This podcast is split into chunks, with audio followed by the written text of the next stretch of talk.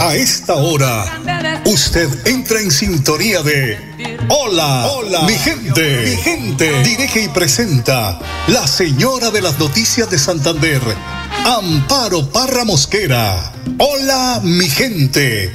Programa de orientación periodística y de servicio social al servicio de Bucaramanga y Santander y con los hechos que suceden diariamente en el país. Hola mi gente, de lunes a viernes, para que usted esté bien informado. Amables oyentes, con ustedes, la señora de las noticias en Santander, Amparo, Amparo, Mosquera.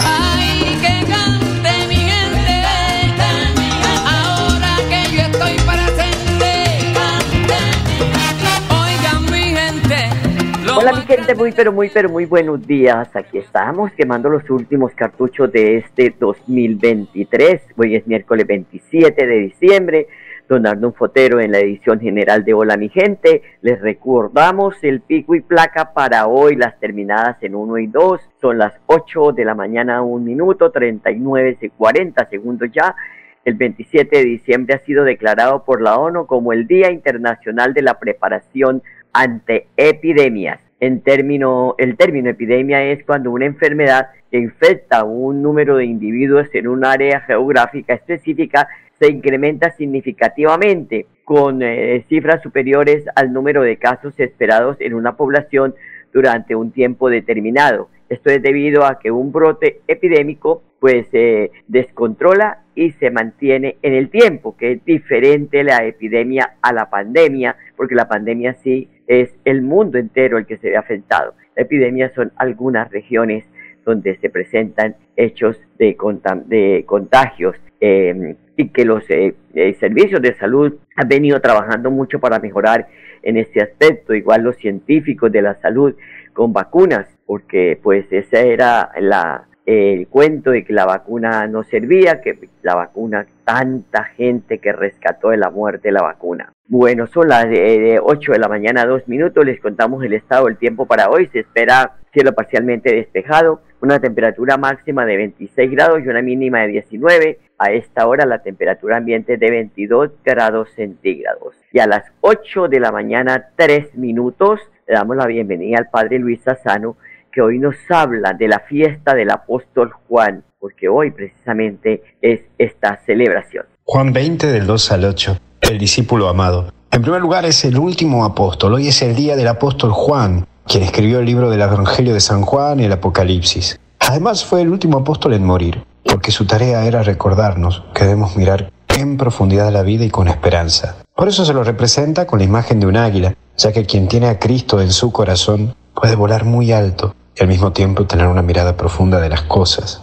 Sé el águila de tu vida. Pero aparece un segundo punto, el más joven. Cuando empezó a seguir a Jesús, él tenía 15 años, porque para una persona de fe, la madurez de vida no encuentra y no cuenta por lo físico, sino por la actitud que uno le pone al vivir. Es por ello que hay personas que físicamente son mayores, pero inmaduras, como personas jóvenes maduras. Ser maduro en la vida pasa por caminar con los pies en la tierra y poner una actitud de vivir con responsabilidad y esmero. Por último, al pie de la cruz. Cuando en tu vida tenés en claro las convicciones del por qué vivir, podrás pasar todas las cruces, porque no te detendrán. Estar al pie de la cruz es un logro, que solo lo tienen no los que siguen a Cristo en euforia, sino los que verdaderamente creen en Él. Muchos pueden manifestarse cristianos, pero pocos pueden creer ante la cruz como cristianos.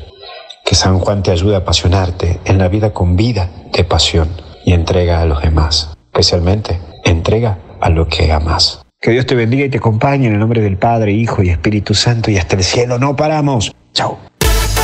Con los programas a distancia y virtual del IPRED, explora nuevas oportunidades profesionales con el sello de calidad WIS. Con el sello de calidad Horarios flexibles para que estudies sin dejar de trabajar. Con la política de gratuidad, estudia sin preocupaciones. Accede a los beneficios socioeconómicos y de bienestar que ofrece la WIS. Inscríbete en www.wis.edu.co. Imagina ser WIS. Imagina ser WIS. Conéctate al parche educativo de Financiera como Ultrasan. Paga tu matrícula o solicita tu crédito para estudiar y cumple tus metas profesionales. Solicitud de aprobación en línea, tasas especiales, tarjeta de regalo. Conoce más en www.financieracomultrasan.com.co. Financiera como Ultrasan te quiere y te valora.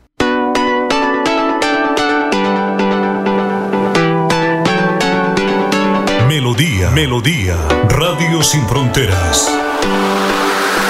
Escúchenos en cualquier lugar del mundo. Melodíaenlínea.com es nuestra página web. Melodíaenlínea.com, señal para todo el mundo. Señal para todo el mundo. Radio sin límites, radio sin fronteras. Radio Melodía, la que manda en sintonía. Con los programas a distancia virtual del IPRED, explora nuevas oportunidades profesionales con el sello de calidad WIS. Con el sello de calidad Horarios flexibles para que estudies sin dejar de trabajar. Con la política de gratuidad, estudia sin preocupaciones. Accede a los beneficios socioeconómicos y de bienestar que ofrece la WIS. Inscríbete en www.wis.edu.co. Imagina ser WIS. Imagina ser WIS.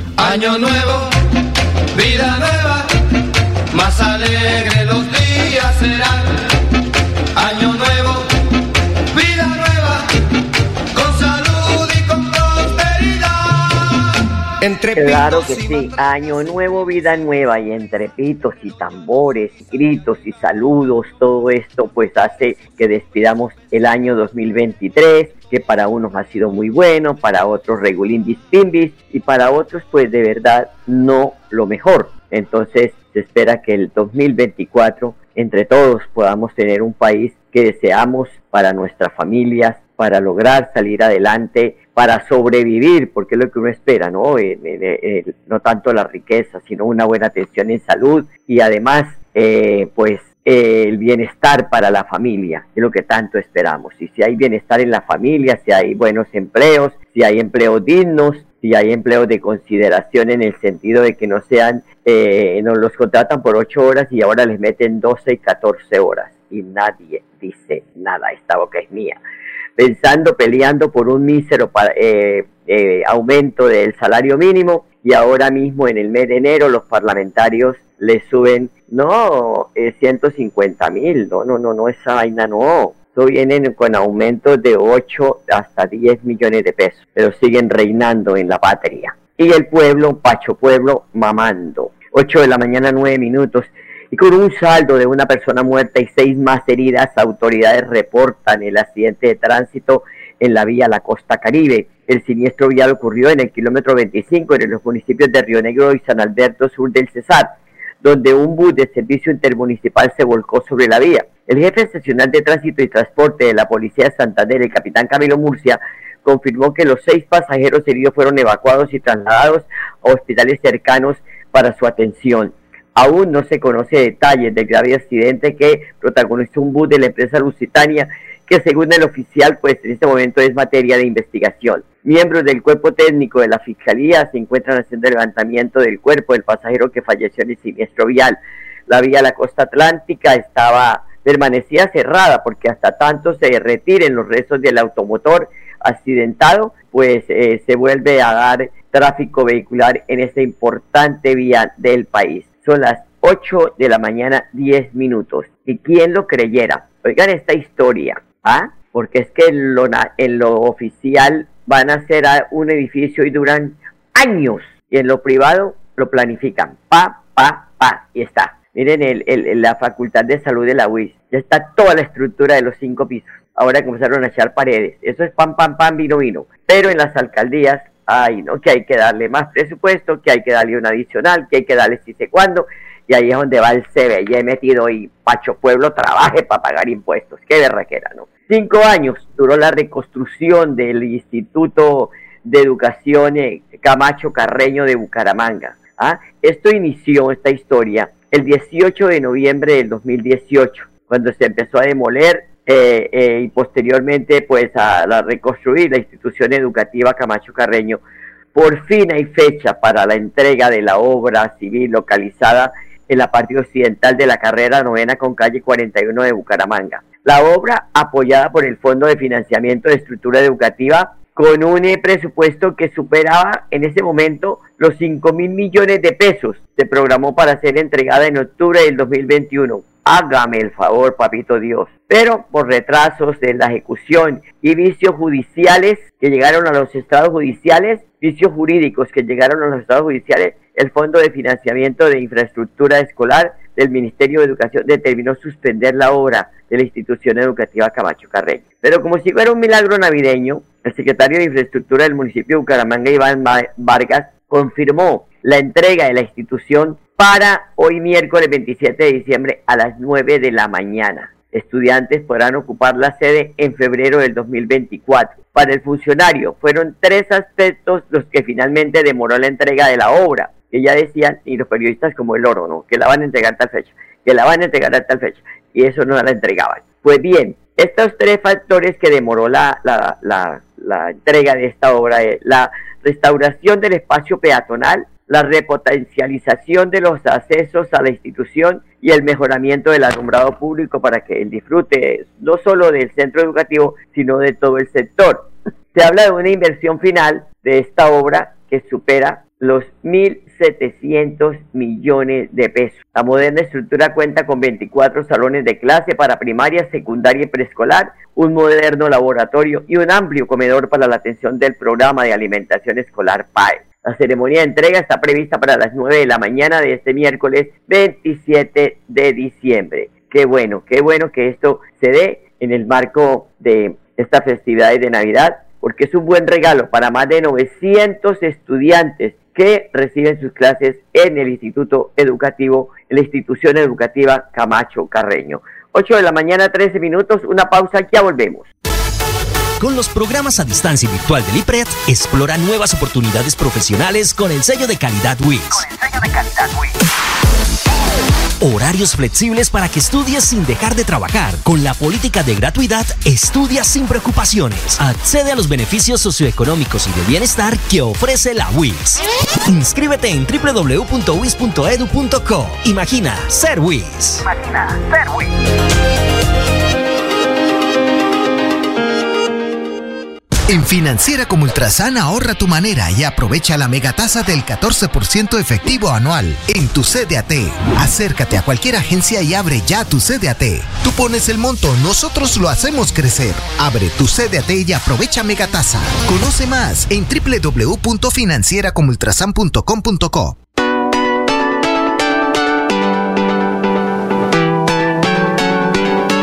Melodía, Melodía, Radio Sin Fronteras. Escúchenos en cualquier lugar del mundo. Melodíaenlínea.com es nuestra página web. Melodíaenlínea.com. Señal para todo el mundo. Señal para todo el mundo. Radio sin límites. Radio sin fronteras. Radio Melodía, la que manda en sintonía.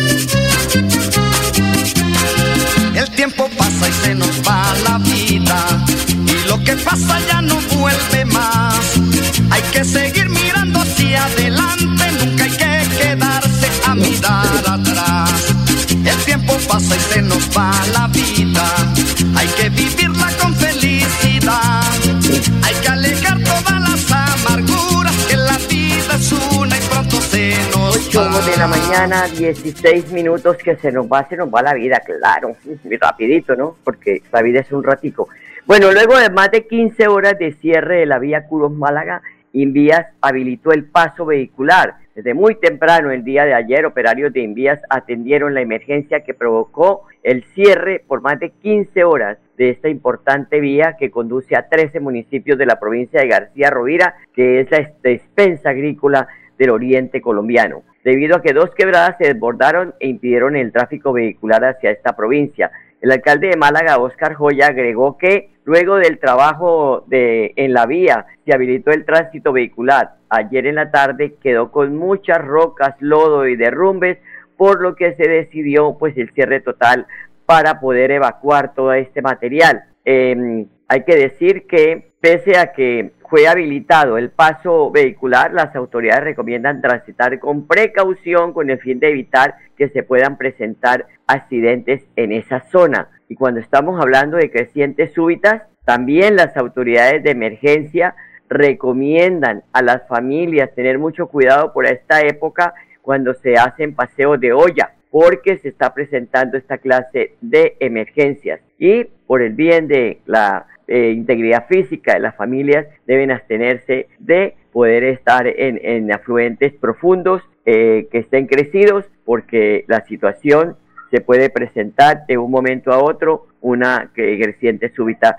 dicen las autoridades de emergencia. Son las 8 de la mañana, 17 minutos. El alcalde electo de Bucaramanga pues sigue dando a conocer el nombramiento de, de profesionales en su gabinete. Pues ya hay otra persona que también fue eh, anunciado en la tarde de ayer, eh, ya dos nombramientos, eh, Hernán Darío Zárate Ortegón, que es un profesional de la UDES, será nuevo secretario en esta administración. Hay que decir que también ya hay otros nombres como las doctoras Paola Andrea Mateus Pachón, que está eh, va a estar en la Secretaría Jurídica, la doctora Claudia Amaya Ayala, que va a estar en la Secretaría de Salud, también la doctora Marta Cecilia Guarín Liscano, en, la, en Educación, en Hacienda va a estar Reinaldo eh, da Silva Uribe, son los nombramientos que ha estado entregando, ya pues se ha hecho otros nombramientos en el día de hoy eh, para dar a conocer a los oyentes y a quienes siguen nuestra página web para de esta manera pues tener el nombre de los secretarios de despacho que van a acompañar al alcalde electo de Bucaramanga desde el primero de enero de 2024 cuando inicia su cuatrienio y eh, pues eh, ya ha venido eh, soltando nombres muy interesantes, muy importantes de personajes de la sociedad para de esta manera pues hacer una buena administración que permita que haya eh, en este gobierno un vocero en la Secretaría de Despacho, porque de verdad que fue bastante complicado con eh, la administración de Juan Carlos Cárdenas, que no ha sido posible tener una buena interlocución con los secretarios, porque pues parece que todos los entran en los despachos del el alcalde y eso pues no es bueno porque también los secretarios de despacho que son los que manejan el, el, el diario de cada dependencia son los que tienen que salir a contarle a los medios de comunicación lo que se está haciendo, lo que se ha dejado de ser, por qué se han parado obras o por qué no están avanzando en, la ejecución las obras. Todo esto es bueno que lo sepa la gente porque es que nosotros no somos mudos ni sordos, ¿sí? Por fortuna eh, tenemos todas nuestras capacidades para poder eh, entender o, eh, por lo menos escuchar lo que está pasando y poder entender cuáles son esas situaciones que se vienen presentando. La gente merece respeto y es lo que no ha habido esta interlocución con el gobierno que se va y en la parte del gobierno departamental es porque todos los centran en, en el gobernador, cuando el gobernador tiene secretarios de despacho y pues dan responsabilidades a estos secretarios para que puedan también contar lo que están haciendo sus, sus carteras y no estar dependiendo de que si el gobernador no habló, no hay, no, no hay información que si el alcalde no habló, no hay información, ¿no? Cada cual tiene su, su prestigio en la administración, el alcalde y el alcalde, el gobernador y el gobernador, si hable o no hable de cierto asunto, pero los egos son los que matan. Ay, qué manes, parecen reinas de belleza, no les falta sino que lleven la corona. tienen que, mejor dicho, ponerle 10.000 adornos para que puedan decirle algo a las comunidades que gobiernan. ¿Ah? Eso no es posible. Por eso las ciudades desarrolladas eh, se ven que crecen, porque esas personas que manejan eh, los gobiernos delegan y hacen que la, permiten que esas personas que, han delegado puedan de, entregar información, que puedan tener el conocimiento de lo que están haciendo. Y en el caso de Bucaramanga, pues Jaime Andrés Beltrán está haciendo un buen ejercicio a conocer el nombre de los funcionarios, porque así puede uno revisar la hoja de vida, de quién es, de dónde viene, cuáles son sus estudios, en fin, porque antes de un secretario de despacho hay que escoger a un excelente ser humano para que de esa manera puedan gobernar una ciudad con y para la gente. 8 de la mañana, 22 minutos, don Arnulfo, a ver si me suelta un poquito de música, porque don Enrique me acaba de contar que hoy no nos puede acompañar porque está haciendo una diligencia desde muy temprano. Entonces, como dijo el Rin Rin Anacuajo, tengo la garganta más seca que estopa. Un feliz año para ti, un feliz año para ella, un feliz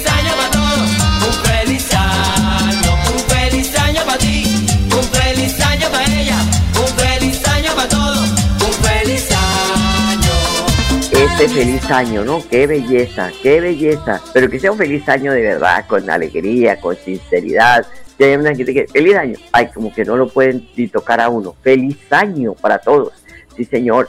La Policía Metropolitana de Bucaramanga se queda sin general. ¿Por qué digo esto? Porque dentro del revesón de la cúpula de la policía anunciada en la tarde de este 25 de diciembre por el general William René Salamanca, director de la institución, se conoció la salida del comandante de la Metropolitana de Bucaramanga, el general José Jaime Roa Castañeda. El oficial será el nuevo comandante de la Regional 5 con sede en Cúcuta. Fueron más de 14 meses desde aquel 23 de agosto del 2022, cuando el general llegó a la sede de la Policía de Bucaramanga, donde asestó duros golpes a, a la delincuencia común y organizada, en especial a los carteles del microtráfico, donde logró desarticular un sinnúmero de estas estructuras dedicadas a la fabricación, distribución y venta de estupefacientes. Vale destacar que la Regional 5 está integrada por las metropolitanas de Bucaramanga, Cúcuta y los departamentos de Santander Norte, Santander y Arauca. Al comandante de la Policía Metropolitana llega el coronel Henry Yesid Bello,